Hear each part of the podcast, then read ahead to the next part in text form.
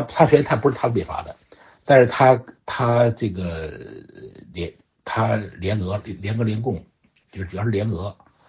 呃，共是共产国际，就是联俄联共产国际，这个呢就是这个呃这个呃俄俄。十月革命以后呢，俄国经过一段内战之后呢，统一站住脚，就是新新的革命政府站住脚之后呢，他们所原来所期待的呃欧洲革命没有成功，没没有可能啊，没有可能。但是他又很孤立，他一定要他就要向东方搞搞想搞搞出点事儿来。完了就当时就是中国是最好的一个一个战场，于于是呢，他就这个二零年他就宣布。正好呢，这个时候赶寸了什么呢？就是那个一一一一战结束，这个巴黎和会一九一九年的时候呢，巴黎和会上等于是就是拒绝了中。孙中山的革命理想是很清晰的，就是实现三民主义。这个他他，而且他还动了一个建国大纲，就是三部，说军政、训政、宪政。但是，但是实际上，在这个政治过程中，他就是抓权，他就是要这个自己掌权。呃，除了这个以后，我们看不出其他东西来。就是他这个这这这个他操作过程中，那个他呃他的军队都是那些军阀军队、旧军阀军队，一点也不也一点也也没有进行改造，谁都没有什么革命理想。哎，这个。所以说，这个他这个就是说，你到底他，你就是到他到底是理想是什么？他目标是什么？现在目前来看，从实践上看，他实际上就是个他自己掌权就可以。啊，呃，先回答第一个问题，就是孙中山那个三民主义，肯定是他的主张，就是五中和其实不是他提出来的，但是呢，他他也接受了。呃，这这个问题不是不不是太大的。就是说，后面这个问题说，孙中山如果没有他的连襟，就是没蒋介石的话，他在做近代中转型中的地位是什么？这个问题呢，挺怎么说呢？就是，呃，当年这个袁世凯跟孙中山闹翻了以后呢，曾经说过一句话，他说：“其实我觉得孙黄没有其他的东西，东西，孙皇无他，就是捣乱而已，就是捣乱，左也是捣乱，右右是捣乱。”这个，呃。这个有点刻薄，但实际上呢，的确是孙中山在这个起的作用呢，他真的就是一个是捣乱，一个呢就是开开倒车啊。其实这个没有什么特别特别正面的作用，就我看的话啊。第二个问题说是说孙中山为什么从怎么样从一个改良派转成革命派？其实他那个时候谈不上是改良派，只是说。那时候他还想从体制内，就想想进入体制内，呃，然后谋求个一官半职，所以说他就自然自然就是只能用改良的语言说话。那么后来这个这个这个企图不成的话，就就就反而革命了，已经就是一个愤青的一个一个作为，所以谈不上他有什么怎么转什么转变的问题。就是这和第三个问题说是这个孙中山这个。嗯，就是有一堆有人怀疑他是有这个卖国行为，他这个但这个行为是这样的，就是说，就最最厉害的一次就是什么呢？就是说他实际上是那个，就是在二十革命之后失败以后，他给日本黑龙会写了封信，说只要日本帮助他，他就可以最后他成功之后，他就可以把这个东三省这个让给日本。呃，这个信其实还在，就是这个黄兴那个女婿老是在这个薛军度老是揪这个事儿，呃。就是石中山这个人呢，他是这样的。你说他卖国呢，呃，反正从行为效果看是这样。因为那个那个，因为那个信呢，后来日本日本政府没有买账，尤其日本军部买不买账，是东三省是是关东，就是这个这个是是是我们这个这个这个这个日本军队这个啊浴血奋战得来的，用用他给嘛。他说他又没有权啊，所以他没买账。呃，但是呢，这个就是说。他就是孙山，就是一个为达目的不择手段的人啊，所以他为了为了实现他的目的，就是他掌权的目的，他其实什么都可以做。后来其实联俄也是如此，就是他就是说，他并不一定，他并不一定赞同苏俄的思想和理想，但是他却可以联俄啊。这个为了这个夺权，呃，比如提提拔袁世凯，他可以去把东三省卖了，他都他都都可以做，他就就他这么个人。你说他是卖国也罢，不是卖国也罢，反正中国现在近代不乏这种人，就是说这个为了为达目的可以不择手段。呃，第四个人提的问题比较大啊，这个很多，他提要求比较杂。我们从从小的来回他，就是他跟陈群轩的关系，就是这个呃，陈群轩他跟陈群轩其实没什么关系。陈群轩是清朝这个结束之后，陈群轩实际上就是一个。呃，就就实际上就没什么用了，没什么作用了。后来这个护国的时候，就是因为他跟袁世凯原来死对头嘛，就是后来他们这些这个这个就是那个就是这这个护国这帮人，就是反袁这帮人，他成立这个军务院的时候，呃呃就把他抬出来了。在实际上，陈群轩其实在这个后来没有什么作用，他就他主要是晚清的时候，他是一个重要，他是个很重要的一个角色啊。他跟孙中山没有什么直接关系啊，就是说。只是说，就孙中山这个这个军政府的时候，他把他也也把他选成总裁之一了啊，仅仅仅此而已。而孙中山是不是是这到后来就是他除除了晚清，他是一个能力之外，就是他能干，他比较比较大刀阔斧的就就这个舒摊，而且他地方政治处这个治理有一套。除此以外，后来到民国，其实他就没什么作用了啊。这个至于说孙中山本身啊。就是他，他这个人，我上上次我本来是呃昨天讲座是要讲他的这个思想的，呃要提要提一句，其实很多人都把都把他思想提的很抬的很高，实际上他思想就这么就就就就是就是一个三民主义，三民主义他他这个三民主义之中，他这个就是他这这三民主义实际上都都都他他都落落不了，他他你说。民主主义，它不是他后来讲的那种，就是反帝啊，反反对列强什么的，他就是反，他就是反清排满，他这个 民权主义就是建立民国就完了啊。至于他以后怎么能够把这个，怎么把这个民国把这个民主政治建立起来，这个其实这个他都他都没有，他都没有盘算，自己没有也没有一个内容，就是没有他没有内容，就连这个临时政府都是孙小人把帮帮他搞出来的。这个所以民生，他就是。他就是那个，他就是一点，就是他就是他就是核心就是啊，这个平均地权，后来加了个节制资本。平均地权就是他从那个就是美国，他就他阅读很有有量很有限，就是美国那个很不起不出名的一个经济学家，就就是呃就就是那个那个那个那个乔治亨利亨利乔治的那个亨利乔治的那个思想就是。就是就土地呃就是就是土地是是是就是就是每个人都可以有的，但是国家呢就是这个就是国家要统一征就是土地的这个增值税，就是土地你每人都每人都可以一份儿啊，每就平均每人一份儿，但是国家呢就征这个这个土地增值以后这个税，然后就啊国家就可就可以很富。他这个思想其实是很很空想、很扯淡的，但是就只有孙中山把它当回事儿，所以就就是他的平均地权不是后来过，不是不是这个，就是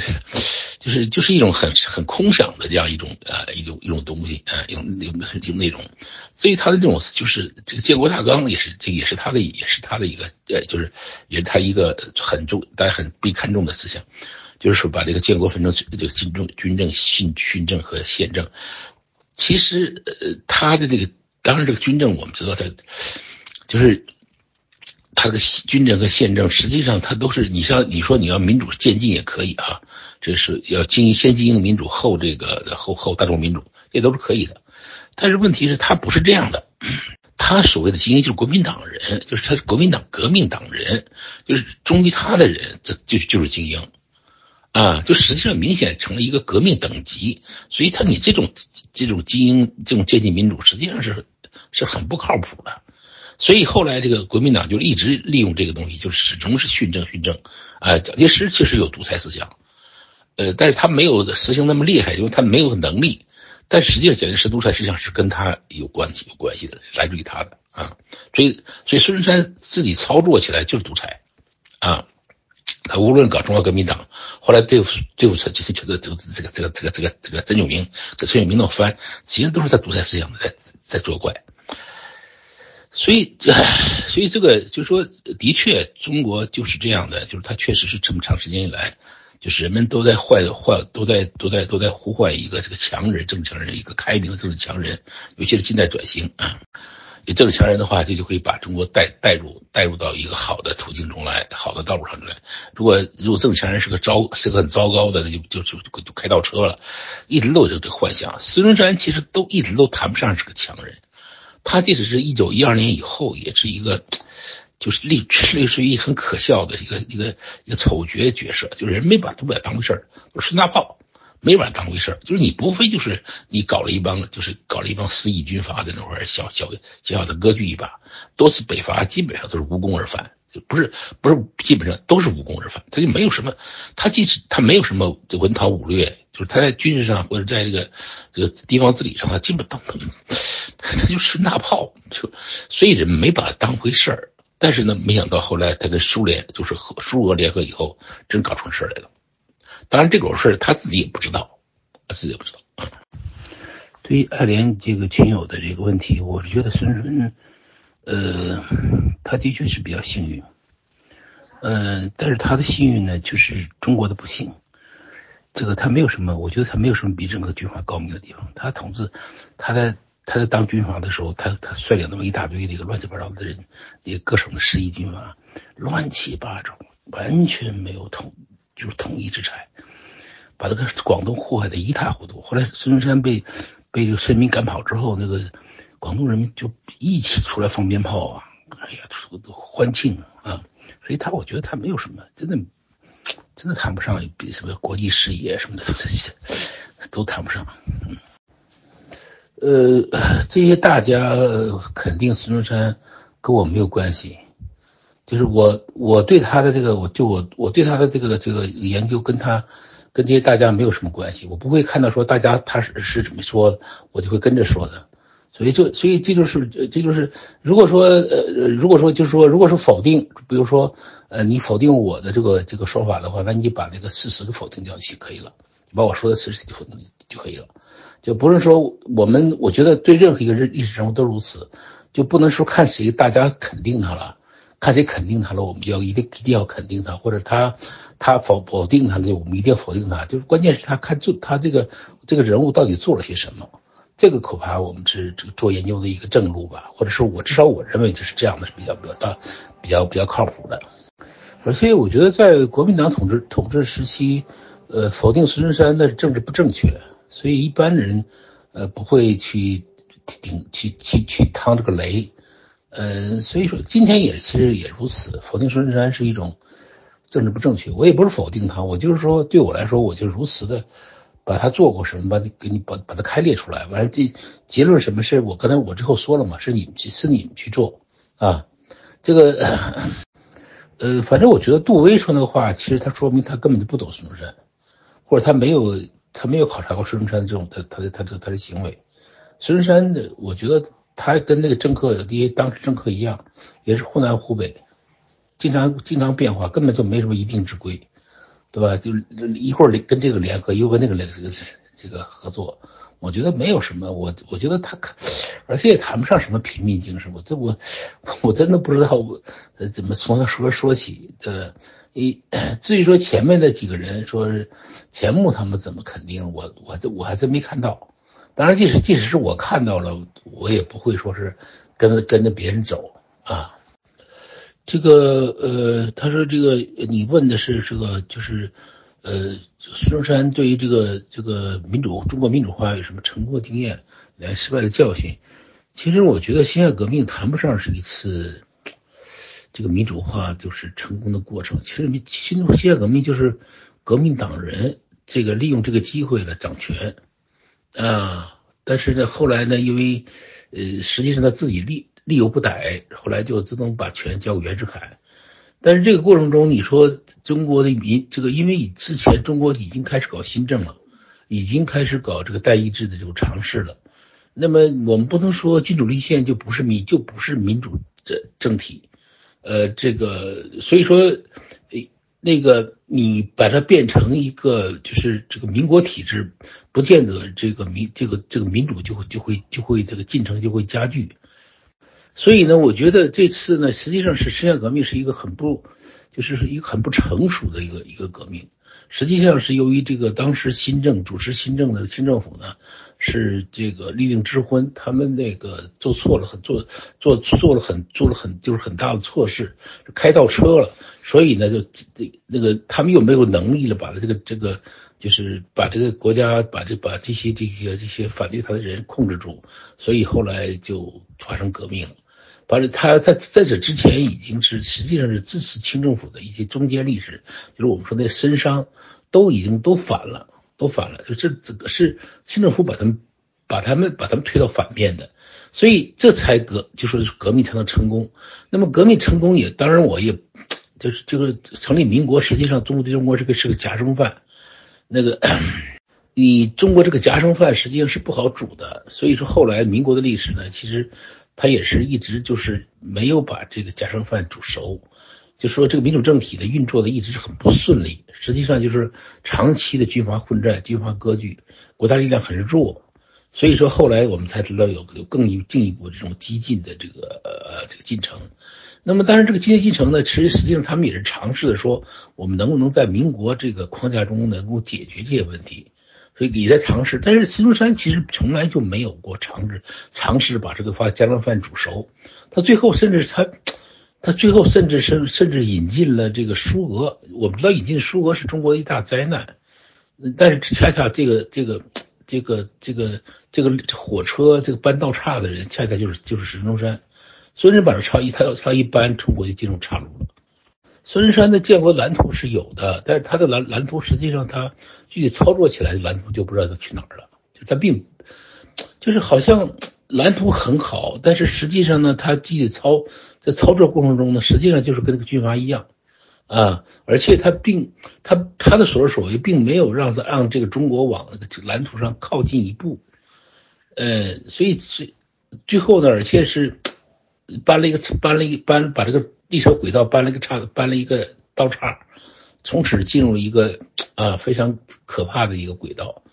这个是孙中山说都是就是他做的。说这个就是国民党系统的，一因为一直没有人来取代孙中山，这是因为后来国民党这个从那个二次革命以后，实际上成了一个非常涣散的，就是呃几乎是一个散摊子的一个党，大家没把当没人把它当回事儿了。完了，这个时候呢，这个主题就是说，中国的这个头面人物都变成了军人，所以而而国民党现在他没有军队，所以呢，这个时候就显然是就是说，嗯，就是没有国民党不是个太好的平台了。后来孙中山这自己搞武装，但他又实际上他自己搞不了武装，都借助别人来搞，都是他造造造造枪打板，所以他呢又他又。他自己称大元帅，但他也不是个军人，所以呢，这当然他他这他投奔他那些都是都是投奔他那些军人，都是在各个省竞争失败的军人，所以所以这这这些失意的军人当然也不可能取代他啊，就是那些政治人物呢，因为国民党就不是个好平台了，他就那么回事了啊，对不对？也也反过来说，国民党实际上。并不是中国精英精英的集团，就是一个，呃，怎么说呢？就是这个实际上那个就这个这个这这个呃呃，原来同盟会的那些精英，后来都像像张太炎他们都离都离开都都离开都都离开国民党了。就是国民党并不是一个精英集团，就是特别中国顶尖精英集团。原来他就是一些中国那些小士人、小啊小小士绅啊，或者失意的，就是就我们讲小知识分子的一个一个团体啊。这个湖南电影制的确是一个非常可贵的尝试，他进行了差不多六年，但是功败垂成。呃，中国失去了一次啊能够成功转型的机会。这个罪魁祸首实际上就是孙中山。这个晚清的改良是不是这个三心二意？这个从效果上看，呃，我们我我们知道他这个虽然这立宪他这个提前提前提前立宪他们是被答应，但是也是也是提前了一点，就是而且他立宪他一直在做。我们从那效果上看，从改革成整个司法改革、行政改革。这个这种这个报界改革，这看效果看它还是不错的，就是它的这个，比如说就从那个新闻的自由度，实际上这个他们，呃，他们在这点上是比孙中山强的，就是晚清的新闻自由度是强的。所以说你不能说他一定是什么。你比如说我们说那个他们革命党人去暗杀那个五大臣，就是出外出考察宪政五大臣，对吧？人家一考宪政，你们就就把人杀了。你杀人什么意思呢？你就是不想他搞宪政吗？对不对？因为他搞宪政了以后呢，就会就会就没有革命机会了嘛。所以说说白了，他们还是想当掌权，并不是真的想搞什么民主啊。所以，所以你说你说清朝一定会回朝复辟到更残酷的专制，这个没有证据，没有证据表明，你不能那么推就单单推测，单单推测。呃，这个答复这个燕峰呃这个群友的这个这个话，就是你他他并没有啊，问题是他这个孙中山去修铁路，他一寸铁路没修成啊，呃，就理想主义者，他就就就就张罗花钱就借债了，嗯，你说很难说他理想主义者，呃，说就谁种有情怀的人，这是不好说的，呃，换成网友，你这个把很多东西都都混淆了。这个这个专制呃封建这个从晚至少从晚清从清朝的就是他从就就就从立宪回到这个这个就君主专制实际上是没有没有被证实的。后来袁世凯的这个复辟也是他他要回到君主立宪，也不是回到君主专制。那么至于说后来的四五年以后的事情，是因为孙中山引入了苏俄，这个事情你应该清楚，所以就我就不想多说了。对吧？所以说暗杀说选出全的，当时他们的目标很明确。你这你没看过这书，这个很明确。吴越他们就是要杀了五大臣，就是因为他们要出国考察宪政，对吧？就是就是就是要阻止清朝立宪，对吧？这个这个很这个这个很明确。他们从到尾，你要说稍微看一点，你也不会提这样的问题了。看来换川网友其实没有看，没有没有听我的讲座。我已经讲的很清楚了，这这武昌起义军跟春山没什么关系。这个你，呃，你就是自说自话的，你们是自说自话在说，那我就不好回答了。呃，对不起，对这种八卦的这种东西，就是我我我不我第一个不感兴趣，第二个的确这个事儿没法查，就是任何你日记啊档案都没有。这都是传闻，传闻这事儿呢，你不能，我们做历史人不能当不能拿当回事儿啊。呃，花香这个呃群友的这个问题挺好的，的确就是说，其实孙中山呃他能够这么幸运或者这么得意，就是实际上呃在民国时候，人家把他视为一个很不起眼的大炮，但居然他能够做就能做出这么多事儿来，其实就是还是因为。这国这个国家的国这个国人呢，对一个强权还是有一种天然的爱好，啊，天然的喜好，这个也是无可讳言的东西。这是我们民族的有一些就是很根深蒂固的东根深蒂固的这个这样一些这样一些内容啊。呃，回答布谷鸟网友的网友的这个问题，这个呃。这个联想之治呃搞的时候呢，实际上是有这个很多批评，是因为这个是这个的。他们就说认为是首先之治不会是给军阀割据找了一个理由，呃，完了觉得国家会更进一步分裂。呃，这个当然这个就是拥护联想之治的很多这个各省军阀中有没有这样的想法，就是说借这个联想之治打一个名头，然后然后行这个军阀割据之实，这是有的。但是当时，呃，真正操练的广东、湖南，尤其是湖南，他们其实不是这样的，他们真的是想通过这个各个省，这个实践这种，就是把这个军阀，把这个军阀当政呢，这个这个局面给他给他 拿掉，然后呢，实行从各省开始实行宪政，他的确是这么操，的确这么操练的。呃，而炼制的实践也证明，的确是在这个，比如说湖南省，大多数这个军人的确他干政的这个局面，就是说把持地方政府的这个局面，把地方税收局面，的确是已经很大的收敛了。这个其实所谓军阀割据，它不是说这不是说你这个这个这个这个这个那个呃什么，就是说这个这个仅仅是军人怎么怎么呃怎么样，主要是军军人把持了政把持了政府，从小到一个县，大到一个省，甚至一就中央政府都是如此。就说这个县政呢是就被就就被军人给这个军人当政给给那个给架空了。呃，只要把这个军人当政这一点，就军人把持政权这一点给拿掉，完了县政呢就才可能实现，才可能实现真正的选举。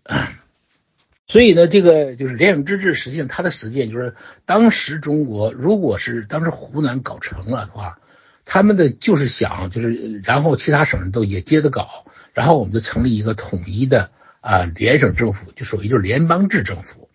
这么大的国家实行联邦制其实是合适的。中国因为各个各地情况不一样嘛，各地情况不一样。如果这个地方没有权力，都权力都都都都都在中央，是中国历朝历代大家的一个弊病，就是大一统专制。那个如果你没有这个了，就这地方有权了，这地方的权凡是一种宪政权利，那实际上对这个这个对中国的宪政是有好处的。而宪政的中国才可能是就联邦制中国才可能真正的统一中国，否则不是啊大一统专权。就是啊，各省分裂。这个回答参生的这个提问，呃，据我所知，台湾已经不打三民主义的牌了，只有只有国民党还在提一提，偶尔提一提啊，因为他也没什么可打的了啊。换成网友，你的这个说法的，就是你实际上是在，其实也不奇怪，因为很多人都说这个清朝清清末新政啊。是这个搞得不好，搞砸了以后才搞一次革命的，呃，老百姓不满意。但是其实我觉得，革命的时候老百姓其实并没有，就是并没有响应，都是革命党，就是这些这帮立宪派他们他们搞的。这个老百姓其实没有什么热情。也就是说，实际上像你说的这种，就是清末清清末新政对加大了对底层的压榨，这个其实是这个不确切的。因为有地方自治和有了这个这个这个自身参政，就自政呃自政院之后，实际上因为那个你你这个清国员的过度的这种压榨，过度的这种这种这种这个行为是受受受到监控的，因为他那个报金被打开了嘛，就说那个媒体是可以就可以可以自己说话的，所以在这种情况下，你你一般来说啊，就是在这样就是在这个比较开放的媒体环境中，实际上那个官府的行为是受受到约束的。呃，加上而且还有这种就是这种这种自议局啊，这种地方自治的这种这种牵制，呃，实际上那个就是说这个你你说的这种这种说是如果没有什么革命党，他们还是要不行的，这这都是都是提一个传统说法，传统说法实际上并没有什么并没有什么依据。他们说新政搞得不好，都是当时媒体爆出来的，媒体能够爆出来，证明实际上他们这个就没有那么没有那么严重。所以这事儿呢，反正是挺挺复杂的一个事儿。但是你坚持，就是你到现在你跟我俩辩驳，实际上都是在坚持传统的观点。那么我不想，我不想重复我传统观点，而且我也不同意传统的观点。所以这个这个事儿呢，就也谈不上得罪不得罪，反正就是说，就是我们不同，我们的意见不同而已啊。谢谢。呃，你好，这个油管的听友就是。呃，我其实不太喜欢用这个权威权主义来说是这个袁世凯和孙中山，他们俩好像都跟这个现在的纯威权主义好像不太合适，用来概括不太合适。这个你袁世凯他是就就是说，嗯，他的确他有这种就是加强权力的、加强自我自我权利这种这种这种需求或者这种欲望，但是呢也。某种程度上，他是一种必须，因为他毕竟已经掌权了，而且这个人是个这个在行政能力上是个是个高手，所以说呢，嗯，这个他的这个加强权力呢，实际上在某种程度上是对呃一个转型时期是有一定好处的。问题就是说，嗯，他能不能这个在集权之后，后来就重重新那个就是变成这种。他重能不能重新变成这种宪政这个体制？就他是他在当总统之后，实际上是有一段时间是是集权，他把他把议会给废了嘛。就是他一旦那个就是实现这个转型之后，他是不是能转回去？这个是是个有疑问的。包括他的红线低制，他说的是君主立宪，但实际上我们没看到宪法，也没看到议会，所以就只看到君主了。所以这个这个。所以这个他这个红线力低质还是有问题的。就是我我我是不赞同说把袁世凯抬太高，但是孙中山他的这种他这种加强权威，就是你像中华革命党就就回到这个帮会去了，就感觉 这个档次特别低。而且他后来他他这个在这个就是做那个非常当大总统的时候，就是他非常的专权，非常不讲不讲道理。就是说他本身就没像你像在在广东一域，有时候就是有时候甚至在广东都没统一的情况下，你这个这么专权，这个就就让人很就是那种呃，就像在那个井底称称大王一样，感觉那种感觉，哎，就是山寨山山寨这个寨主似的。所以他这种，如果他是受威权主义的话，这种威权主义也是档次太低了。嗯，这个呃。我对于这个呃这个孙山统一是，我应该我也在那个里头讲过了，他是只是就不非常不靠谱的事情，对吧？你要仔细听的话，你应该应该知道。而我对这个联省之治是很赞许的，那个我也讲了，对吧？所以说我就这个我就不回答了。呃，至于说孙中山他那个联俄容共有没有考虑这个国共之间的分歧，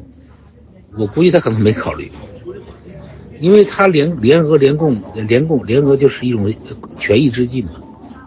就是为达目的不择手段那种权宜之计嘛，所以他不在乎这个。嗯，谢谢。嗯，这是我觉得这个这样说呢，就是说替他开脱嘛，就把这种这个为达目的不择手段的这这样一种这这样一种做法呢，视之为一种叫什么叫呃叫变通啊妥协啊，其实其实这个。变通妥协的实在太大了啊，实在过还过分了。所以我就其实我当然我也可以理解台湾人这么说，因为台湾当时台湾还是台湾这个中华这个这个的呃一直这个孙中山还都是一个神，嗯。